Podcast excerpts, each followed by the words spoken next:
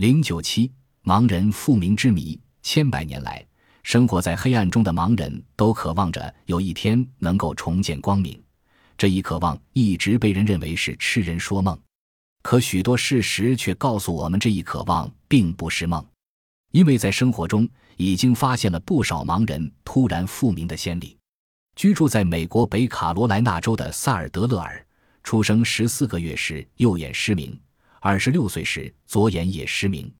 一九八三年二月的一天，他到地下室去取东西，被狗惊吓而摔倒。头重重地碰到台阶的边沿上，当他挣扎着爬起来时，居然能清楚地看到地下室的东西了。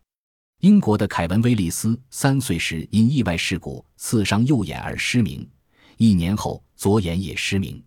他到处求医，仍无法治愈。一九八三年八月十八日，二十八岁的凯文和妻子带着两个儿女在外面玩耍，妻子用胶棒敲打了他的头。第二天，他的眼睛意外的复明了。医生们认为胶棒打击头部，可是原来受压迫的是神经解除压迫，恢复视力。但这个解释显然有些牵强。美国一名叫罗伯特·爱德华的老人，九年前因遭车祸不幸失明，听力也几乎丧失。一九八一年六月初的一天，他遭到雷击而昏倒在地，苏醒过来后。惊喜地发现自己已复明了，而且听力也得到了恢复。更令人瞠目结舌的是，拔牙似乎也能治疗盲眼。英国一位名叫科尔比的人，十五岁时因一次外伤导致双目失明。四年后，他在一家医院做手术时摘除了智齿。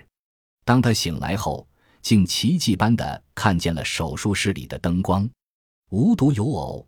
瑞典的一位名叫根恩·素里森的妇女，二十三年前双目失明。一九八五年，医生决定为她拔掉几颗蛀牙。当第一颗臼齿被拔去后，素里森发现眼前有朦胧浮动的影像。